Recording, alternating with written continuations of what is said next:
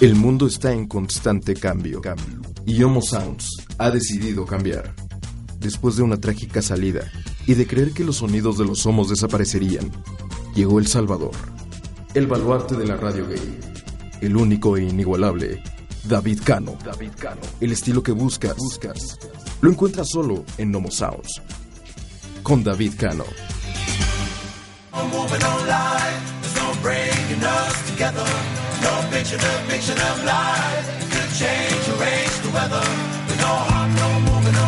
Hola, ¿qué tal? Bienvenidos una vez más a esto que es Homo Sounds. El día de hoy vamos a grabar nuestro podcast número 9. Los vamos a dejar con una entrevista. Tengo una invitada en cabina. Ella es Wally Sarau. Ya la conocen.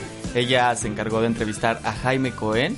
Y el día de hoy nos trae una sorpresa. A ver, Wallis, platícanos. Bienvenida. Hola, ¿cómo están? Hola, David, ¿cómo estás? Muchas gracias. No, gracias a ti. Este, bueno, otra vez estoy aquí, muy contenta y ahora les traigo una entrevista con la mujer transexual más famosa de México. ¿Quién? Nuestra amiga Rochelle Terranova. Wow. Y la entrevisté para Homos 17.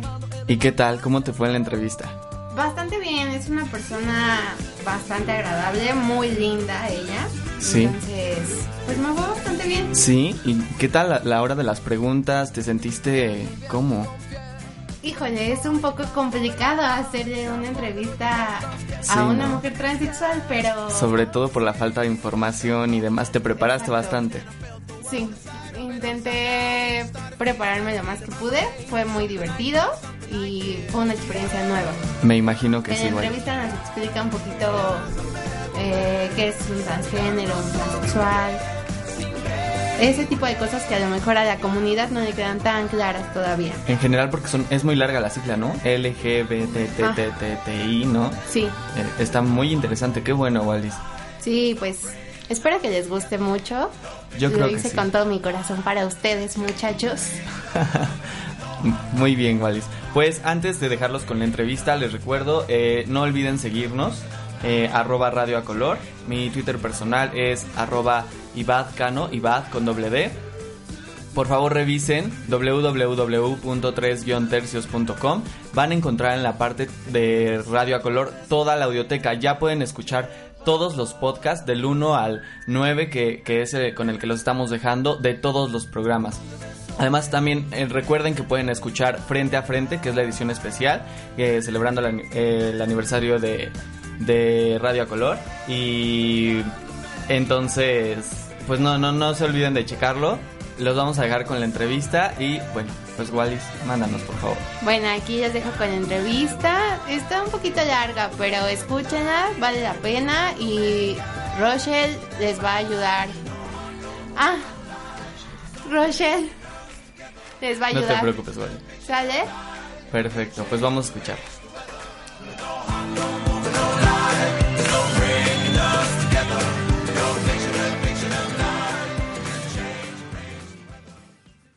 Totalmente.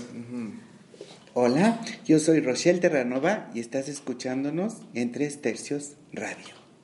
Hola, ¿cómo estás? Y bueno, para Tres Tercios Radio y para Tres Tercios en general es un placer entrevistarte para Homos Magazine.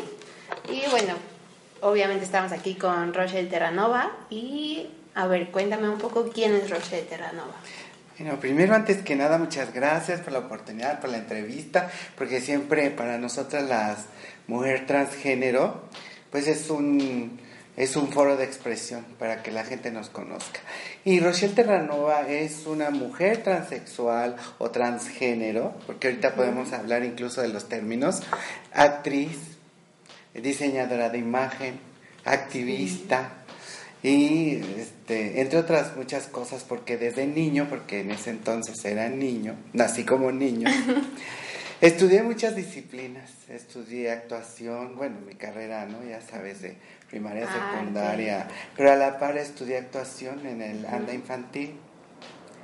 Y este y seguí con mi carrera académica pero a la par también estaba estudiando este estilismo.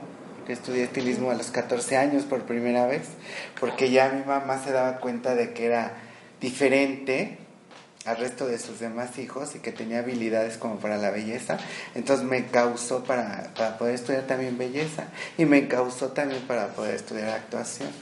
Y entonces ahí empecé a combinar todo eh, este tipo de, de actividades, ¿no? Que hasta la fecha lo sigo haciendo.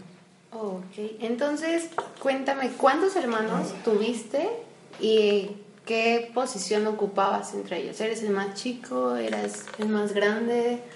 Sí, no, yo ¿Eran somos- puros hombres? Yo soy la menor de siete hermanos. Eh, que ahorita con la situación como estamos ahora, yo ya siendo una mujer transgénero, pues fuimos tres mujeres y cuatro varones. Ok. Y bueno, ahora dime, ¿cómo te definirías? Eh, yo creo que inquieta, esa es la palabra. Porque ya como te contaba, es, desde siempre he hecho muchas cosas porque siempre tengo ganas de hacer cosas, ¿no? Entonces siempre estoy buscando algo que hacer, donde este, desahogar esta inquietud, esta ansiedad que tengo. Entonces, sobre todo la palabra sería inquieta. Inquieta. ¿Y qué te inquieta más o cuáles son tus pasiones? Mi pasión es hacer mis shows. Mi pasión es ayudar a mi comunidad. Ahora, no en esta altura de mi vida, es, yo creo que son de las dos pasiones que me mueven. Tanto estar en un escenario como foro de expresión para eh, eh, decirle a la gente quiénes somos las mujeres transgénero, cómo ayudar a mi comunidad, porque he estado muy de cerca desde la primera iniciativa que se lanzó para el cambio de identidad, que fue en el 2004 y que lo logramos hasta el 2008. ¿no? que podemos tener un cambio de nombre, una identidad de acuerdo a nuestra personalidad. Entonces también me apasiona. Ahora estamos luchando porque no sea un juicio, porque esto es previo a hacernos un juicio, ¿no? Donde un juez va a determinar si haces el cambio o no, si te dan permiso de hacer el cambio o no. Previo también a un protocolo este médico donde tienes que demostrar que no estás loca y que tienes un tratamiento hormonal mínimo de dos años. Entonces lo que estamos luchando y que me apasiona es que se cambie de ser un juicio a un trámite meramente administrativo y que en esta legislatura ya estamos este, trabajando en un comité para que se logre y esperemos que sí se logre. Hay unas eh, altas posibilidades de que lo logremos ya en los próximos meses. Ok. Y bueno, en- esa es entonces tu forma de apoyar a la diversidad y a la comunidad. Bueno, esa es una parte, Una porque parte, ah, es una de las partes de, de- de que podemos apoyar, porque también este, tenemos el Club Rochelle, que antes era el lugar de Rochelle, donde también este, tenemos como uno de los ejes principales el que podamos ayudarlos conduciéndolos a asesoría médica, legal y tan solo en la personalidad, porque damos talleres de personalidad travesti donde les enseñamos a las chicas cómo maquillarse, qué peluca usar, qué tipo de ropa por nuestra configuración ósea que, que finalmente es genéticamente de varón. Entonces otra de las de las actividades que, que, que podemos realizar apoyando a la comunidad. Ok, me parece perfecto. Ahora dime, ¿qué te gusta hacer en tu tiempo libre? ¿Qué, obviamente apoyas a la comunidad, obviamente estás en los trámites, pero ¿qué más haces? Bueno, en el poco tiempo que me queda, porque eh, la política quita mucho tiempo y, y, este, y tienes que estar constante, me gusta escribir mis propios shows, ¿no? Porque hago show cabaret, donde es el foro de expresión para decir lo que pienso, como lo que te acabo de decir, que no debemos de, de- de estar catalogadas como una patología, donde puedo decir que la sociedad no me gusta, donde puedo decir que esto podemos cambiarlo si queremos. Me gusta escribir mis shows. La parte lúdica también, o crear vestuarios, personajes, música y ver cine. Eh, Me gusta mucho ver cine también. Soy cinéfila también en, en los tiempos libres. ¿Qué tipo de cine te gusta? De todo, ¿eh? Todo me gusta. Hay una película que, que, que- que me recomiendas, la veo. Estoy viendo mucho cine mexicano porque también es parte de apoyar lo que hacemos los actores mexicanos. ¿no? Entonces también por eso veo mucho cine mexicano, aunque en este año pues vi todas las que estaban nominadas para el Oscar, porque también uno tiene que ser Es este, parte de parte del jurado, ¿no? Para conocer realmente lo que están diciendo el jurado, por qué ganó esta película o por qué ganó este actor, o sea, eso también me gusta mucho. Ok. Ahora, profesionalmente, ¿cómo inicia tu carrera? ¿Cómo inicia después de que estudiaste en ANDA y empiezas a practicar diferentes tipos de baile? ¿Cómo inicia? Eh, ¿Cuál fue el paso que hizo que dijeras, voy a hacer un show? Sí, mira, él, después de que estudié en la ANDA y en la Andrés Soler, después pasé con Manolo Fábregas. Y entonces ahí conocí al director Javier Rojas. Y él me debutó en teatro profesional, siendo varón, estaba yo adolescente, eh, con una obra que se llama Héroes Inútiles. Y a la par había audiciones, como siempre los actores nos estamos este, enterando, donde hay una chance de trabajar. Fui a una audición para un espectáculo musical, donde iba a haber travestis y bailarines, pues yo tenía la disciplina de comedia musical, de baile, de, de, de danza clásica con Roberto Mitsuko y muchos maestros que, que tuve la oportunidad de tener. Y, y me hice la audición, me quedé, y yo pensé que me iba a quedar como bailarín y me quedé como travesti. Y entonces ahí empezó mi carrera a- para travestir. ¿no? En ese tiempo era travesti. Porque tenía tan corta edad, porque en esa edad este jovencillo de 18 años, pues se ve muy bien, se ve muy bien travestido. Y me quedé y empecé a hacer show, pero en ese tiempo combinaba yo tanto hacer teatro de varón, porque hacía por las mañanas teatro infantil, y en las noches hacía los shows para, para de travesti, para teatros, para centros nocturnos. Y ahí se fue dando. Y, y ahí eso me facilitó realmente el, el que yo me diera cuenta quién era yo. Porque yo cuando era chico, niño, yo me, yo me percibí diferente siempre. ¿no? Yo era el de la bolsita a los cuatro años y el rímel y todo lo de niña. Pero yo pensé que era gay todavía a esa edad, como a los 18 años. Y no me sentía... me se- se- ese era lo que me eh, definía, ¿no? Por el marco social de ese momento. Yo pensé que era gay. Y cuando empecé a travestirme me di cuenta que no era gay, que era una mujer transgénero. Y eso me ayudó mucho para dar los pasos, para lo que ahora soy. Y también me ayudó mucho para mi entorno familiar. Porque entonces se les hizo muy común de que, ay, mamá y hermanos, váyanme a ver al teatro infantil, ay, pero también váyanme a ver haciendo a María Victoria, porque en ese tiempo me dieron ese personaje. Ok, ¿No? y ahora entonces cuéntame, ya me dijiste a qué edad te das cuenta, como a los 18. De que soy mujer transgénero, sí. Entonces, cuéntame cómo fue la reacción de tus papás y de tus hermanos cuando tú vas y les dices, soy una mujer atrapada en el cuerpo de un hombre.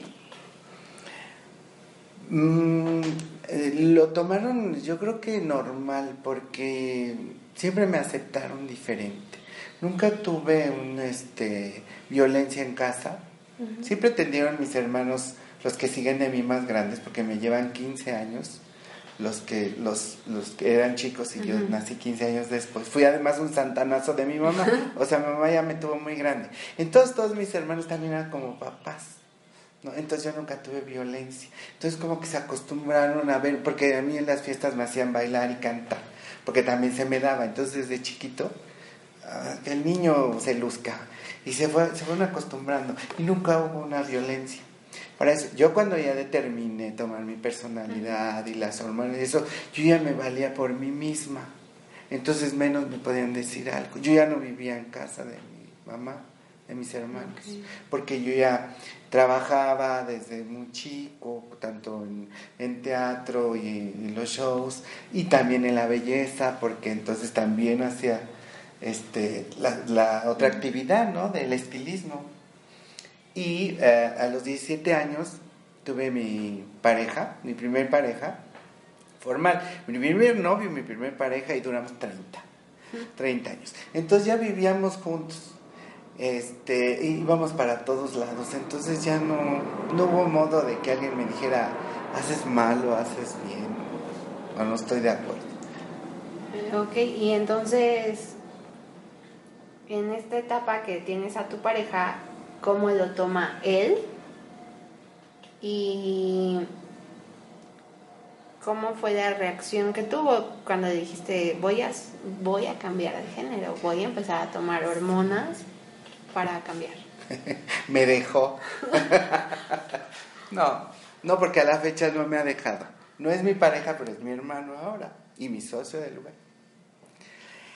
Fíjate que en ese lapso de, de estar en pareja se fueron dando las cosas. Él también era travesti en el mismo show donde yo me quedé, también se quedó, también era travesti. Entonces andábamos para todos lados juntos, se le hacía muy común también vestirse, que me vistiera, pero yo empecé a dar este ya el cambio, el cambio con hormonas y demás y nos fuimos alejando de ser pareja.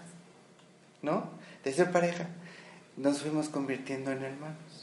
Porque él es gay, le gustan los gays y yo soy una mujer transgénero y me gustan los transfans. Entonces ya no hay un punto ahí donde tengamos esa unión erótico-afectiva.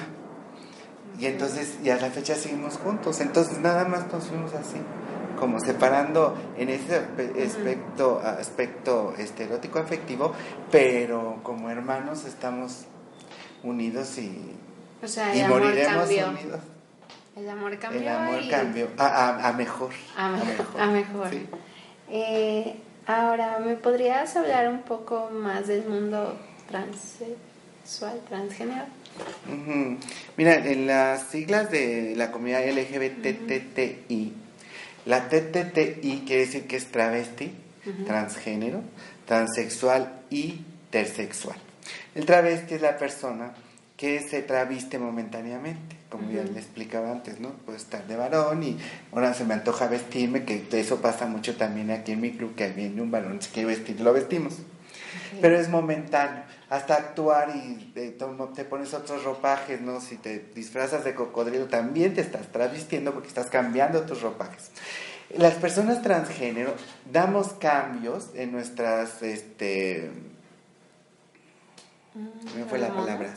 Sí, sí, empezamos con tratamientos hormonales, a feminizarnos como nos dejamos que sea el cabello, las uñas, este, te depilas las cejas, a lo mejor metes láser para si hay mucho vello. Eh, como un este, último punto después de esa feminización estética, uh -huh. puede ser interna ya con hormonas. Entonces empieza a transgredir tu género, por eso es transgénero, vas de un género a otro. Y la persona transexual ya tiene toda, gracias, tiene una, toda una vida, este, eh, un rol uh -huh. de vida, este, ya con ese género, ¿no? O sea, ya vives todo el tiempo así como yo, todo el tiempo. Yo no me he visto de hombre en la mañana y en las noches soy mujer, ¿no? Pues yo soy una mujer todo el día, es una persona transexual. Y, este, y podemos llegar o no a una resignación genital, que quiere decir como hacerte una vaginoplastia. No todo mundo llega, y no todo, no para todas las transexuales es necesario. Es, es, un punto aparte. No todo, es como eres transexual, entonces vas a llegar a hacerte una vaginoplastia. No, muchas personas sí, muchas no, que son la mayoría que no, porque también aprendimos a vivir nuestra sexualidad placenteramente uh -huh. con nuestros órganos este, genéticamente masculinos. Y las personas intersexuales son aquellas que nacen con dos este, genitales tal vez no desarrollados, o sea, con la, pueden tener una neovagina uh -huh. no bien desarrollada y un pene. ¿no? O pueden tener una vagina y testículos, o pueden tener un pene y ovarios. Son este, aciertos uh -huh. o errores de la naturaleza, ¿no? Según la opinión de cada quien, uh -huh. pero la gente así nace. Y también por eso también deben de estar incluidos los intersexuales porque existen y son parte de nuestra comunidad. Ok, entonces ya también me explicaste. Y antes, perdón, se les llamaba hermafroditas. Hermafroditas. Mm. Mm, ¿Cuándo? No, esa también ya me la contestaste. Vamos muy rápido. Eh, todo lleva un proceso. Entonces, ¿cómo empezaste el cambio y a qué edad inició? El cambio, pues te digo que más... Cambio psicológico también, ¿no? Bueno, yo supongo que debe haber un cambio psicológico. En algún momento de, de tu vida tuviste que tener como algún... Mm, no problema, pero sí tuvo que ser como complicado aceptarte, quizá. O decir, ¿a dónde voy? Pues más que complicado, en mi caso fue bendición. A, darme cuenta quién era y, y, desarrollarlo, porque yo me sentía incómodo cuando creía que era gay, porque no me atraían los gays.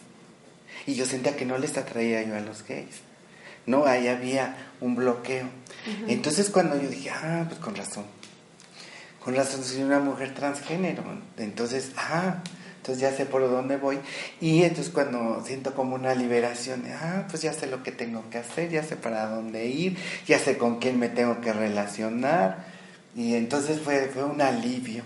Fue un alivio y este, eso, en ese transcurso de que te contaba con mi pareja, yo creo que sería como a los 25 años, entre 25 y 30 años, empecé ya definitivamente con el tratamiento hormonal y a dar pasos y pasos y pasos. Para... 25, 30. ¿Cuál es el primer paso que bueno, obviamente vas al doctor y te manda las hormonas, ¿no? Bueno, eso es lo ideal. Eso es lo ideal. El primer paso es que es que mi comadre me dijo que te metas esto.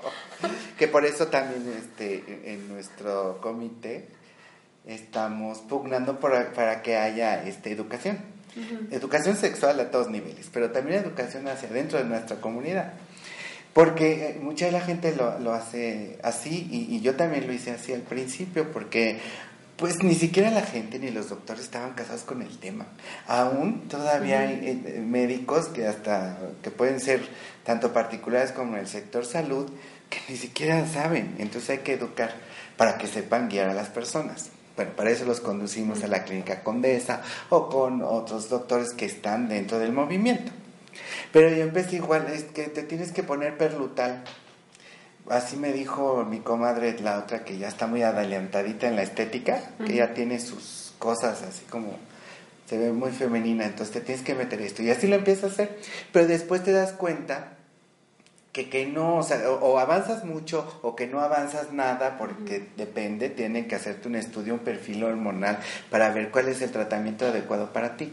Entonces, lo ideal es que vayas con un endocrinólogo y te haga tu estudio y te diga, pues tienes que tomar media pastilla de antiandrógeno y tu pastilla de estrógeno y tienes que meterle estradiol para la grasa, o sea, todo es un marco de, de, hormonas que, que, tiene que estar bien llevado, porque si no lo haces bien, como muchas personas ya lo han hecho, eh, pues te tienes daños irreversibles al hígado, a los riñones, porque alguien que, que quiere estar bella en un mes, ¿no? Y que a muchas nos pasa, te quieres inyectar diario, ¿no? Para que el mes que entre ya estés con cadera y boobies y ya no tengas cara de hombre, ¿no? Porque también se trata mucho de eso de, de, feminizarte a costa de lo que sea. Y otro lado es que también te empiezas a infiltrar productos, ¿no? Como para tener unas buenas pompas, cadera, pierna, o incluso en el busto, en vez de operación, pues aceites, aceites de cocina, aceites de avión. Aceites de cocina y de avión. Aceites de cocina y de avión. Y entonces se pudre te daña la vida, porque después te tiene que extirpar todo eso y en vez de tener no tienes nada. Entonces todo es un rollo. Por eso hay que tener muchos talleres para la comunidad trans, ¿no? Para no dañarte. Las nuevas generaciones ya están más este, encaminadas a hacerlo más responsable, porque a mí me ha tocado ese cambio que te digo de que he estado viendo de cerca, ¿no? De lo que hemos logrado y de qué manera ya hay instancias como la Clínica Condesa donde te administran y te dan tus estudios, te hacen tus estudios y demás, que no pueden atender a toda la población, ¿eh? No toda la población, tan solo de la ciudad, imagínate, de, de provincia, o sea, en provincia la cosa sigue igual, con todo eso que te cuento de, de, de, que no se hace correctamente. Entonces sí fue complicado, o sea, el proceso de que empezó a que tú empezaste a cambiar fue complicado y tardó. Sí, sí, porque por ejemplo el tipo de, de, cosas de infiltrarme, cosas, aunque me decía la comadre, ay, métete un litro de capullo y ya mañana va a estar buenísima. Este, pues no, no, no, no, no lo quise hacer y hice bien, me daba miedo y hice bien, ¿no? Porque finalmente con el tratamiento que he llevado, pues digo, si hubiera empezado a los 12 años como lo hacen ahora las chicas de estas nuevas generaciones, pues a los 20 eres un cuinón, como se dice en el argot, o sea, bellísima, ¿no? Tienes que empezar muy jovencita antes de que se manifiesten las características secundarias, o sea, de que el, el hombre se manifieste, pues ya cuando se manifestó el hombre te va a costar más trabajo. Por eso ahora se tiene que hacer, pues, desde la adolescencia. Y es otro rollo, ¿no? de, que, que, los padres acepten, ¿no? Que lo hagan desde... Desde muy chiquitos. Sí, pero ya hay casos en Argentina que hay una niña de 12 años que la están apoyando sus padres, ¿no? Okay. ¿Y cómo fueron los primeros meses después de este cambio? ¿Cómo lo viviste? ¿Cómo lo vivió tu, tu círculo? Pues nadie te aguanta. ¿Qué te decían? porque es cuando las mujeres están en su periodo, así, igualito, porque pues imagínate lo que pasa en el interior, ¿no? Sustituyendo unas hormonas por otras. Entonces estás así, que nadie me hable, estás de que vuela la mosca y lloras. Entonces tu, tu pareja, tus hermanos, pues ay, ni le hablen, ¿no? Sí, sí, y después las empieza a dominar, ¿no? Te empiezas a ir acostumbrando. Pero, este, pues sí, ahí te vas acostumbrando a todos esos cambios, porque además es, placentero a la vez, ¿no? Dices, ay, ya, empiezo a tener boobie, ¿no? O sea, ya tengo las facciones más finas, la voz, qué sé yo, ya se inhibe el vello.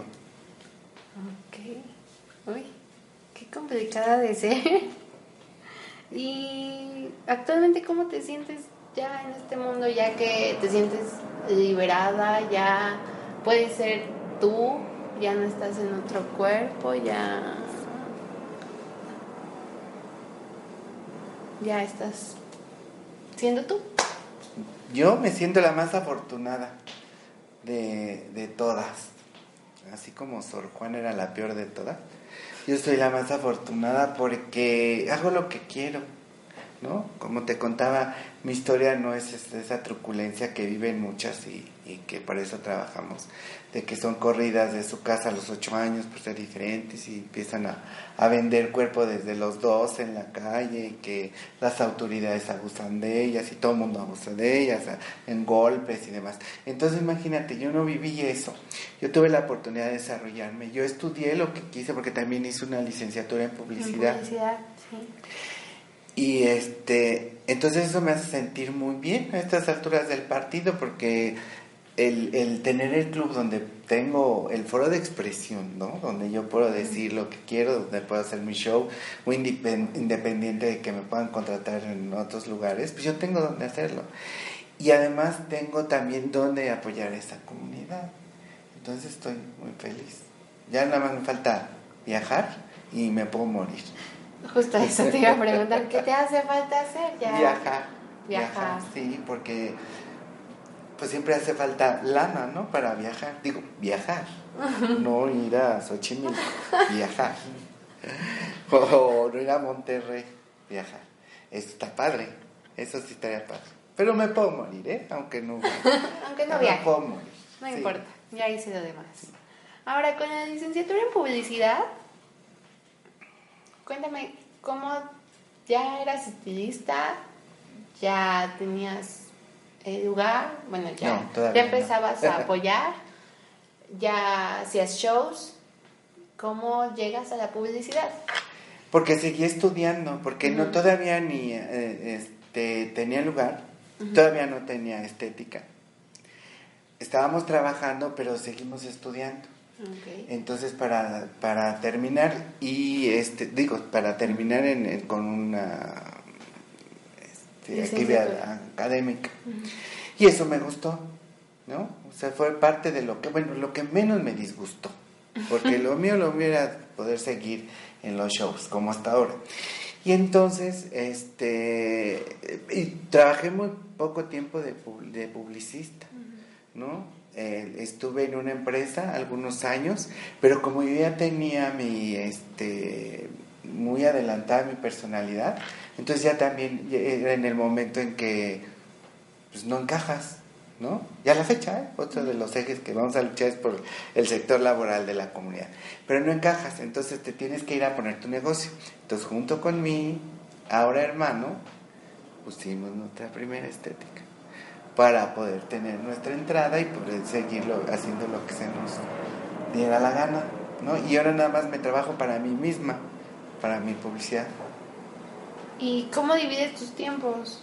Ahora que haces el show, tienes estética, apoyas a la comunidad, ¿cómo, cómo alcanzas a equilibrar todo, toda tu vida en tiempos?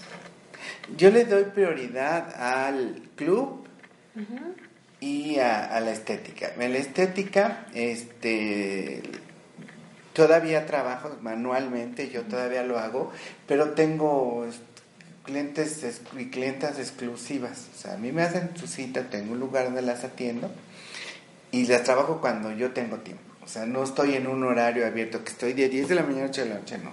Me, me hacen su cita, voy atiendo y me puedo ir a, ahora que estamos este, viendo lo de la marcha, ¿no? Por ejemplo, voy y atiendo en un par de horas a dos clientes que, que vale la pena también. O sea, que no es un corte, pues, sino que es color y manos y todo un paquete ahí. Y después tengo la junta, ¿no? Eh, a las 5 de la tarde o 6 para lo de la marcha o para la, el comité trans que estamos viendo lo de la iniciativa. Y así, así lo divido. Y si tengo que ensayar un nuevo espectáculo, pues estamos en la madrugada ensayando. Aquí también. ¿No? Entonces, pues lo vamos como se, se va pudiendo. Como va quedando. Ajá. Ahora de esta manera me ha funcionado. Ahora, me decías que eh, trabajaste en una empresa de publicidad. Bueno. Eh, no, no era publicidad, era su publicista, empresa que se llamaba Pantimedias Prestigio. Pero yo hacía sobres, diseños de sobres, y además ni siquiera era por computadora, ¿eh? como ahora. A mano. Era a mano dibújale, ya este, plantillas y demás. Entonces me, me contabas que tuviste que alejarte de la empresa porque no encajabas. Ah, ¿Sufriste algún tipo de, prejuicios o discriminación? No, eso que no. Pero antes de, por eso, decidimos irnos a poner nuestro propio negocio. O sea, lo evitaste. Sí, porque yo no me voy a detener. De rato voy a venir de minifalda. Es que... con permiso. Con, per, con eh, ¿Tienes el apoyo de alguna fundación o institución para apoyar a la comunidad? ¿O eres tú y el comité y ya? No, sí tenemos este apoyos. Ahorita nos está apoyando mucho el centro comunitario que es de gobierno, que está en Genova 30, que es el primer, el primer este, centro comunitario donde te apoyan también este, legalmente, porque ahí hay un MP y ellos nos apoyan mucho para... Eh, para que los mandamos ahí también hay talleres o por ejemplo ellos me surten de condones de los cuales aquí les repartimos a toda la comunidad de esa manera o el año pasado que, hubo la fundación de salud se me fue el nombre, cómo se llama la fundación, pero fue mundial y este, estuvieron haciendo aquí pruebas rápidas de detección de, enfermedades, ¿no? no nada más VIH, sino de enfermedades. Entonces siempre nos están apoyando. Ok, ¿y cómo es el acercamiento? ¿Tú te acercas a las instituciones o las instituciones, mm, obviamente eres muy conocida en México, entonces se acercan a ti o quién me presenta el proyecto a quién? pues a mí me ha tocado la fortuna de que se me han mandado llamar precisamente porque saben que existe el lugar, saben que he trabajado hace, desde hace algunos años con la comunidad y entonces como esto, como el centro comunitario apenas cumplió tres años y nosotros vamos a cumplir diez el próximo mes, este, pues sí me mandaron llamar para ver de qué manera nos apoyábamos, ¿no? Porque yo también voy y les he dado pláticas, porque también este, lo hago, doy conferencias de diversidad, sobre todo de mi comunidad, hasta para universidades, porque me llaman en la UAM, en la UNAM, en jurídicas, así para, para que yo dé mi, mi, mi testimonio de vida, ¿no? Para las nuevas generaciones. Entonces se ha dado eso de que, pues, se tiene la oportunidad de que, que me llamen y ya nos podemos de acuerdo. Yo también apoyo, ¿no? Si necesitan de mi presencia, pues ahí estamos también. Para las delegaciones, acabo de estar en, en la Venustiano Carranza, en la Iztacalco, en el, ahora contra la violencia para la mujer. También nos convocaron las mujeres trans y me invitaron también a ser ponente. Entonces ya se puede decir que no solo marcas una parte en la comunidad lésbico, gay, LGBTI, sino también en la sociedad mm, en, completo, ¿no? Pues eso pretendemos, insertarnos en la sociedad, ¿no? que la gran parte de la sociedad conozca a la comunidad porque pues conoce que existen los gays, ¿no? Tal vez, o la vestida. O sea, una sociedad que no está casada, que no es común tener a, a, la comunidad cerca, pues a lo mejor de lejos saben que existen gays, que existen lesbianas y a nosotras pues vestidas.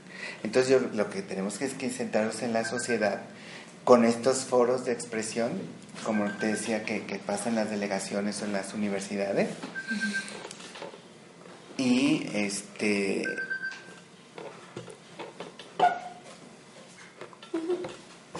de esa manera seguiremos trabajando en, este, para, la, para y con la sociedad, porque también vamos a estar en, en, Xochimilco el, el sábado 17 de mayo, que es el día contra la homofobia, no de la tolerancia como dijeron en el sexenio pasado, es contra la homofobia y es mundial. Entonces vamos a estar ahí en la delegación Xochimilco también dando ponencia, llevando espectáculo, todo.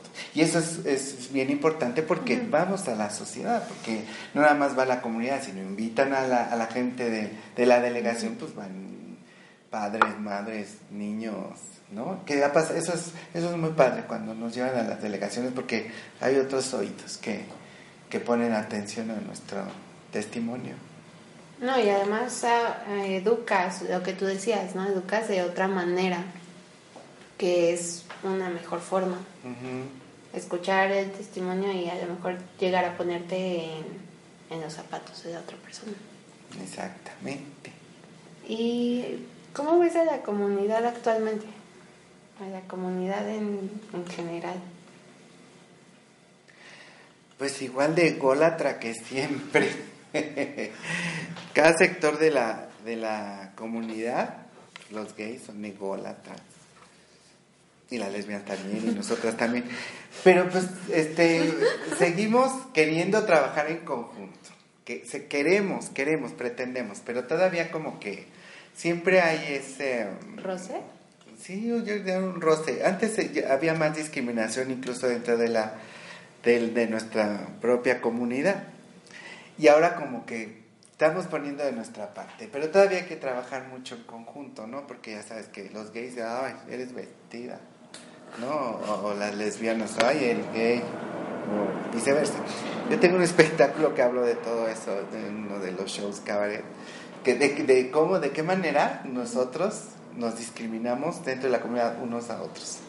Ya hablamos, pero tenemos buena intención de, de poder trabajar en conjunto, de poder trabajar en conjunto, porque eso es básico para que hacia afuera permee unidad.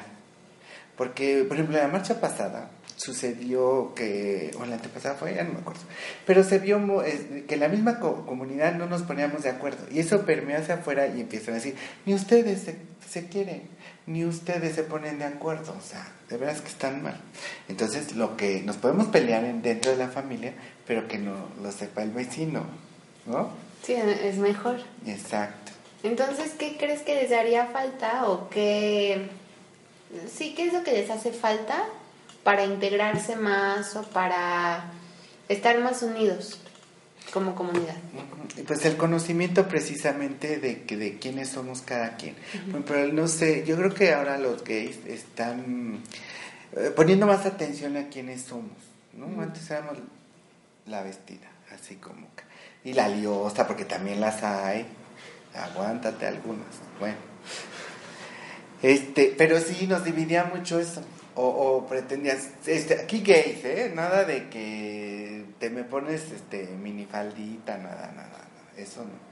Pero yo creo que ellos también están, bueno, ya estamos entendiendo que la mujer transgénero o transexual es, es un sector y son diferentes a nosotros. No porque convivamos con ellas vamos a acabar siendo vestidas, ¿no?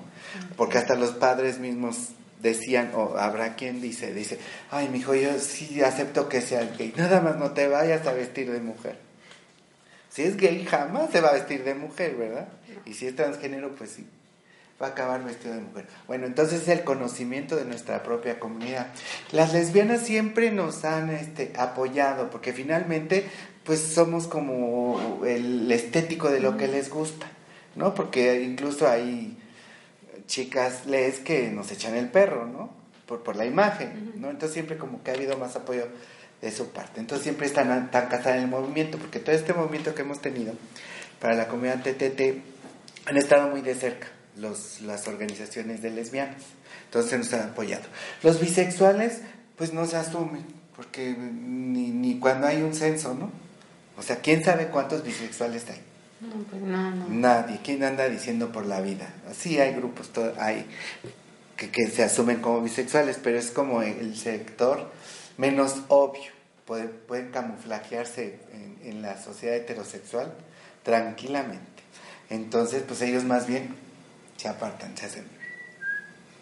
Y bueno, ¿cómo los podrías invitar o cuál, qué les podrías decir para que se acepten? Porque al final, pues, se tienen que aceptar, ¿no? Sí, finalmente Bueno, se yo- tienen que aceptar y muchos aceptan, pero es su mundo particular. O sea, no necesitan decirlo al mundo. No es conveniente decirlo al mundo, porque si te asumes como bisexual, eso suena más caprichoso. Ah, ahora quieres, se te antoja una mujer, ay, mañana se te antoja un hombre, o cómo, o cómo es, cómo es la bisexualidad, o el bisexual para nosotras. Quiere estar con una mujer biológica y quiere estar con una mujer trans, ¿no? Porque eso es, ese es nuestro consumidor de nosotras, el bisexual que les gustan las mujeres biológicas y nosotros. Pero es bisexual porque le gustan dos géneros. Pero ellos no, neces- no necesitan salir del closet. Más bien que para sí, que se acepten, que lo disfruten, que lo vivan como lo tienen que vivir, porque además un bisexual tiene que seguir con una vida de varón, porque incluso pueden estar casados y con hijos, ¿no? Entonces tienen que seguir dentro del closet, definitivamente. O te, digo, te asumes bisexual total y ya, ay, bueno, pues ahora un hombre, una mujer, o una trans, o, o un poliamoroso, ¿no? Que a lo que se mueva. a eso va a llegar el ser humano. Debe. Menos niños. No. Mm, Las tachan de muchas maneras. Uy, ¿Cuál crees que sea la mejor forma de llamar a una mujer trans? mujer, Trans. mujer, ¿Mujer? mujer. Sí, porque, digo, si es- para muchas es evidente que somos trans. ¿Tú eres mujer trans? Pues tú eres mujer y ya. Porque a muchas nos, nos duele muchísimo. A mí ya no, pero a muchas sí. De que te ven de mujer, guapa, medio guapa, o sea, ni siquiera es tanto la belleza. Y, y te siguen llamando de varón, ¿no? Hay gente que en la calle me puede decir, qué guapo te ves. O sea, por decirme que me veo bien. ¿Cómo guapo? Me veo guapa, ¿no? ¿Cómo guapo? Sí. ¿no? Entonces, ¿quieres que te eduque? Bueno, pues ahí te va. A las mujeres trans no se nos dice en la, ¿qué es lo que estás viendo, no? Entonces nos dice mujer, para especificarlo a lo mejor para un trámite, para el doctor, no sé, pues sí, soy una mujer trans. O no lo que yo en mis perfiles de Face y de Twitter dice mujer, transgénero, bla, bla, bla. Ahí dice, o sea, yo no me estoy escondiendo de nada. Y muchas dicen mujer nada más, que también es, es su asunto, porque muchas de no- nosotras que llegan a, a tener de veras una imagen que nadie se, se va a percatar de que nació como varón, ni siquiera están insertas en la, en la comunidad, o sea, se olvidan de su comunidad y viven como mujeres en un mundo heterosexual. Ahora, dentro de la sociedad, ¿crees que son respetadas? ¿O viven la misma situación que cualquier mujer? De que te faltan el respeto, te chiflan, te, te dicen, ¿vives de lo mismo? Sí, no tan agresque porque nosotras no sabemos defender. Entonces así me pueden decir mamacita y me gusta, le digo mi papacito. Si no me gusta, le digo baboso. No me molestes. Pero me atrevo a decírselo. Y ustedes no, ay no, ni le contesto, me vaya a violar. Ahorita me jalonea y me viola. Entonces sí, lo vivimos, pero pues sí se miden. Sí se miden porque ya con, como los ves, que ustedes deberían de hacer lo mismo, ¿eh? Porque tú los ves con decisión y se dan la vuelta.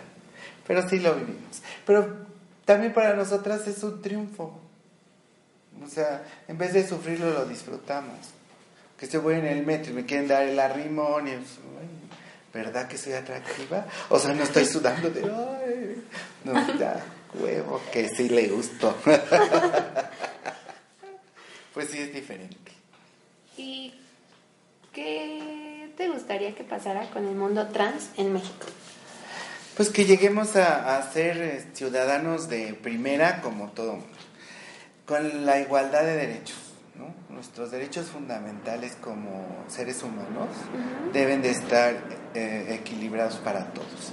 Nosotros eh, antes vivimos este, como indocumentados en nuestro propio país, ¿no? por no tener una personalidad jurídica acorde a nuestra física. Entonces, hasta que, que, que estemos hablando con, con los mismos derechos que tienes tú, que tiene cualquier persona, porque somos un grupo vulnerado, ¿no? No vulnerable, vulnerado. Y, con esto, que los logros de que no sea un trámite, porque digo que sea un trámite, porque nos cuesta de 8 mil a 40 mil pesos, ¿no? Tener tu nombre eh, o tu tratamiento hormonal. Entonces, pues hasta que hablemos de lo mismo, que yo pudiera al seguro que me den mis hormonas, como te las pueden dar a ti. ¿no? Y que eso no nada más sea en, en el DF, sino que sea federal, ¿no? Que todo el país hablemos el mismo idioma. Y lo mismo pasa para el matrimonio, ¿no? Que no nada más seas aquí o en algunos estados, que en todos lados te puedes casar, pero luego te avientas un juicio en tu ciudad. Entonces también, ¿no? O sea, nada más las trans, sino toda la comunidad que hablemos de los mismos derechos, porque las lesbianas y sus parejas y que no pueden, este, no podían meter a tu pareja en el seguro, ¿no? Porque no, si es mi, si es mi mujer, ya nos casamos. Y se han ganado juicios, pero tienes que aventarte un juicio, tienes que aventarte un pleito para hacer valer tus derechos. Entonces que hablemos de los mismos derechos para todos.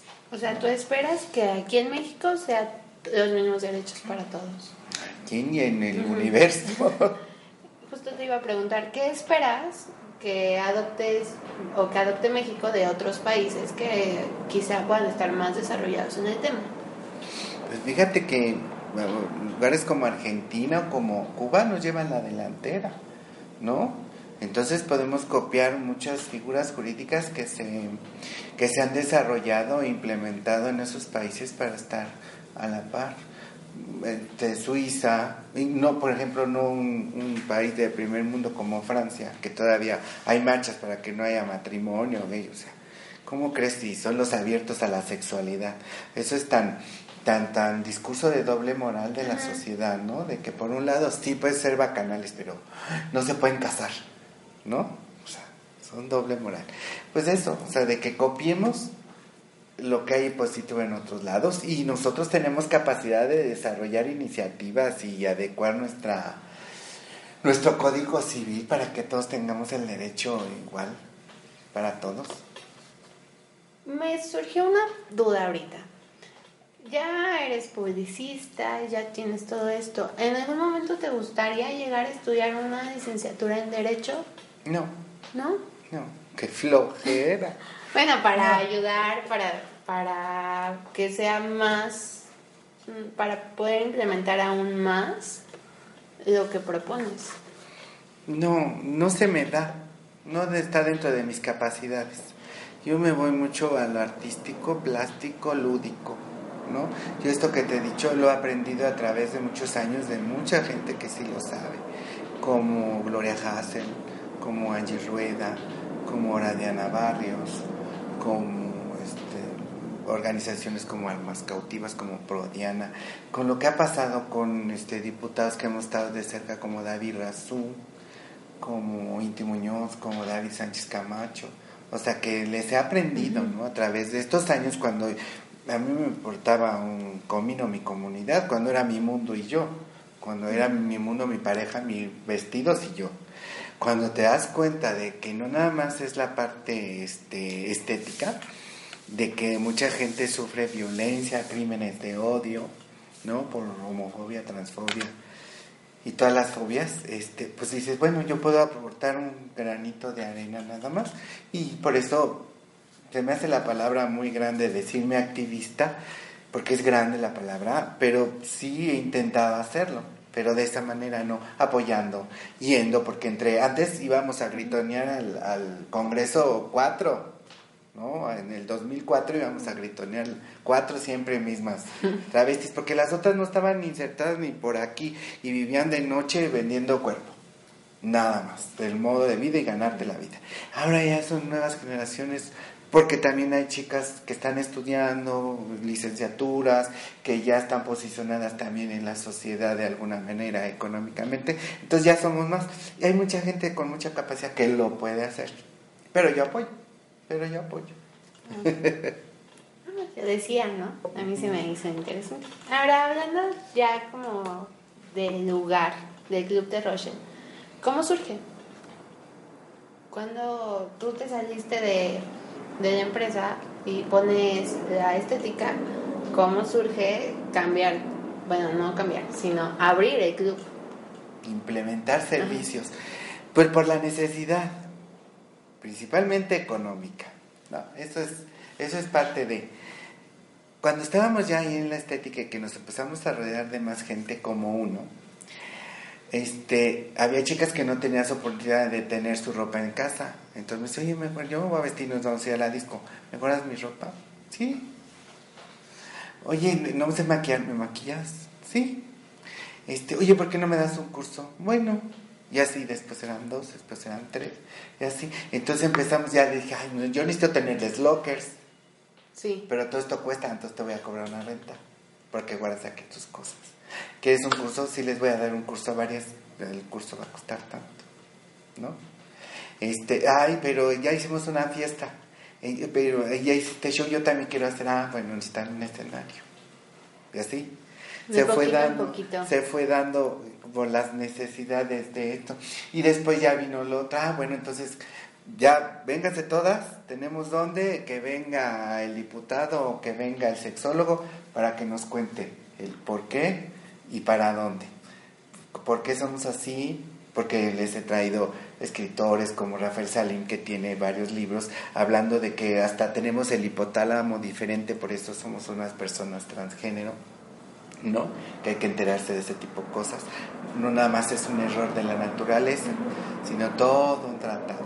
O presentar a alguien hizo un documental respecto al, al, tema, a la comunidad, pues vamos a proyectarlo, ¿no? Y así se fue dando, se fue dando. Y luego eh, mucha gente no tiene espacios donde manifestarse artísticamente, ¿no? Porque ahora ya traemos diferentes, por ejemplo, hoy en la noche está Sirena Galas, que es una transgénero, este, que canta como mezzo soprano y guapísima, todo. Pues es un foro de expresión tanto para ella como para que la gente que viene a vernos la disfrute. Y ahora, ¿cuál es el primer show que tú das aquí y supongo que tú lo escribiste, ¿no? El primer show de cabaret, sí, sí, sí. Este se llamó así ya como de crítica y social y toda la cosa, La Peluquienta, que fue una parodia de la Cenicienta, pero era mujer transgénero, ¿no? Y entonces el, el meollo del asunto es eso, que el, este, el, el príncipe era el transgénero, no la peluquienta. Entonces, o sea, que se casa con la Cenicienta. Y le resultó que era transgénero. Entonces ahí le cuenta, ya, total lo entiende y lo acepta como es y, en vez de príncipe salió princesa. A mí me pareció muy bueno hacer el parangón de ese tipo de cosas, lúdicamente, porque le estás dando una información a la gente divirtiéndose, ¿no? Que puede suceder y que sucede y que existe. Porque muchos hombres casados, que es mi perfil de consumidor, vienen aquí y se travisten. Y entonces ahí les tengo toda la parafernalia de la ropa, pelucas, aquí los que quieren servicio de maquillaje, de transformación. Y aquí entra de varón y se va de varón. Otra vez a su mundo buga. Pero aquí disfrutó lo que realmente no lo puede hacer en otro lado. ¿no? Yo siempre le digo, ya llegaste a tu planeta. ¿No? Dice, oye, es que yo siempre desde niño, así como tú, pero no pude. La vida me llevó que me casé, hijos, negocio, empresa otro camino. en su otra realidad. Y aquí lo desarrollan. Entonces te digo que, que es parte de lo que me hace afortunada. Darles ese, ese, ese eh, desarrollo, ese- esa magia del momento, ¿no? Porque viene mucha gente con estrés así, de a punto de estallar de que no lo pueden hacer y ni no lo pudieron hacer. Y nada más gente joven, ¿eh? Que gente joven tengo, ¿no? Matrimonios jóvenes. Veo gente de 70 años, con lágrimas en los ojos de que él, que él era una mujer transgénero y nunca lo pudo hacer. Imagínate qué frustración. No, antes de morir me quiero vestir. Casi, casi, ¿no? Vente. Ahorita yo te hago todo el, el- el sueño, porque si no, imagínate. Y luego también estos matrimonios, del que les te contaba, este, ya han saltado, han dado el paso a contarle a su pareja, que eso es muy bueno. Me han traído la esposa, oye, explícale. Bueno, así, así, asado, él nació así, de su necesidad, a lo mejor es nada más travesti fetichista, que le gusta la ropa, pero a ti no te deja de amar, ni vas a dejar ser su pareja. Si no quieres perder tu relación con él, pues acéptalo, ¿no? O sea, yo sé que es difícil, porque imagínate, ha de ser súper difícil para las esposas o las novias, ¿no? Muchos los han dejado, muchos los han aceptado y vienen en pareja a ver los shows. La mujer biológica y la mujer trans, o travesti, este, disfrutando las dos en chavas y, ya, y viven su, su vida en pareja padre, ya sin mentiras, ¿no? Y todo ese rollo. Y hay otras chicas que no, que vestida, vete al diablo. Yo quiero un hombre. Sí, Y tiene razón, también tiene toda la razón del mundo, ¿no? No, pues sí. Pues sí. Entonces en el club hay servicios de maquillaje, de lockers, de De transformaciones. ajá. y transformaciones. Mm, ¿Cómo es la dinámica? ¿Cómo llegan y te dicen, me guardas las cosas? Eh, ¿Te dio rentas por tanto tiempo? Ujú. ¿Cómo? Tenemos eh, closets, porque hay gente que tiene ya muchas cosas. Tenemos closets, tenemos lockers y guardamos maletas.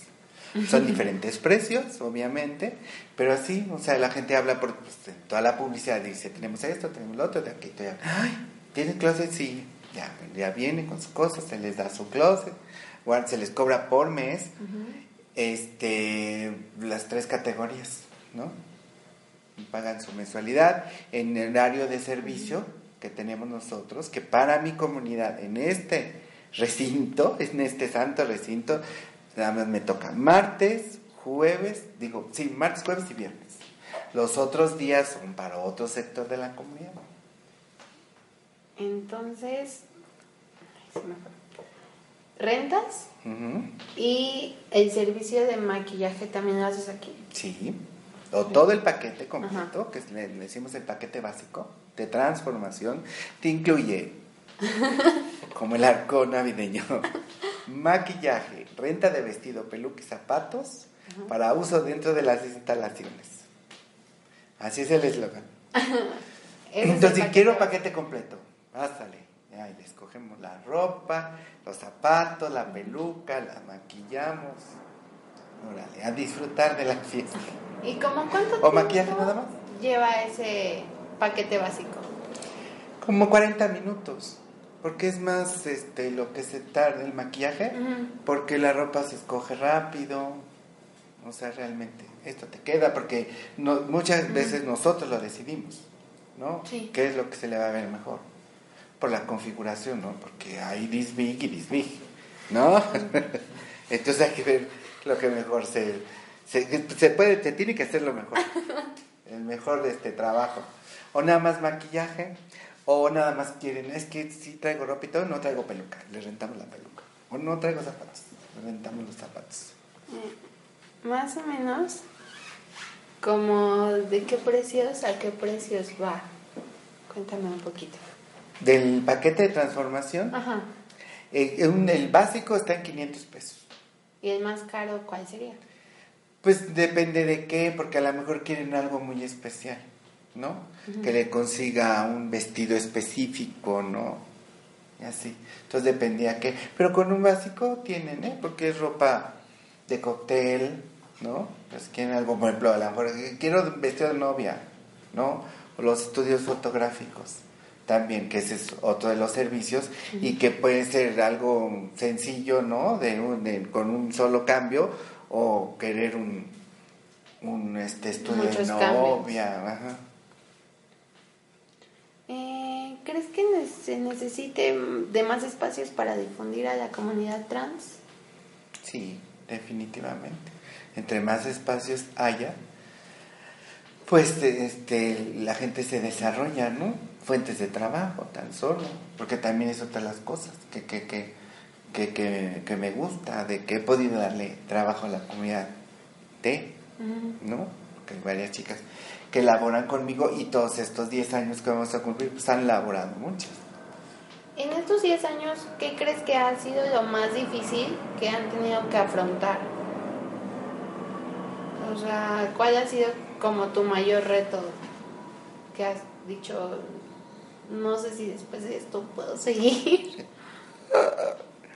El cambio de dirección, porque eh, tuvimos siete años en otra dirección y el cambio de dirección, eso es lo así como, este, pues lo más pesado, pero es pesado para mí, porque no soy depresiva, a mí me dura la depresión mediodía, entonces más bien tomar cartas en el asunto, pero sí cuando hoy, hoy me tengo que cambiar. Bueno, y yo creo que más que eso, el, mantenerte, ¿no? El ser constante.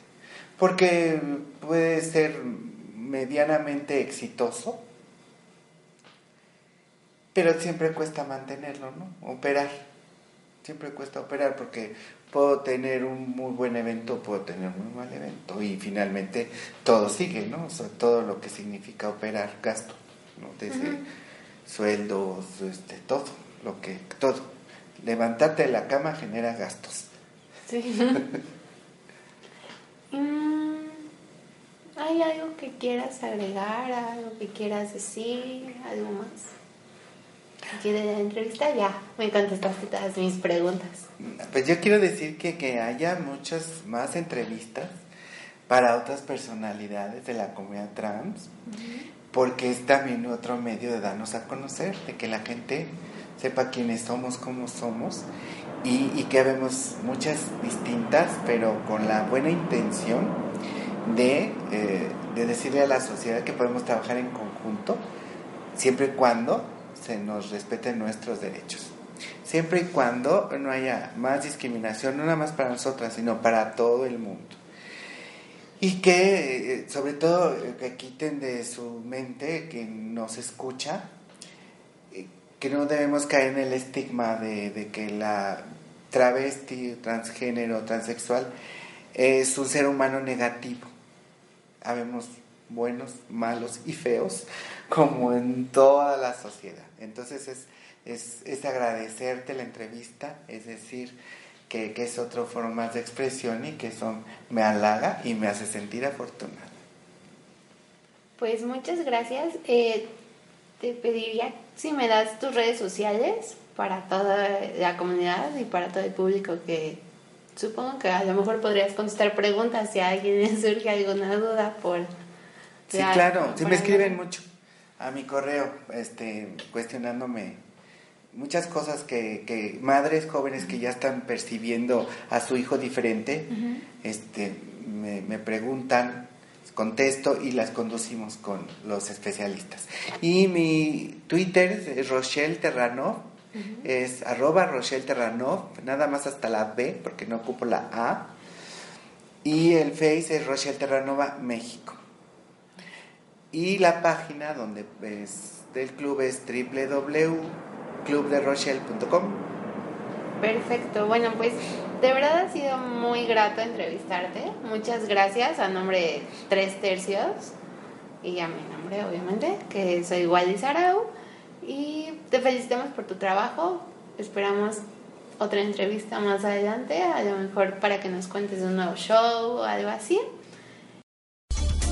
David Cano regresa en 15 días con los mejores consejos para ti en Nomo Sounds. No te vengas.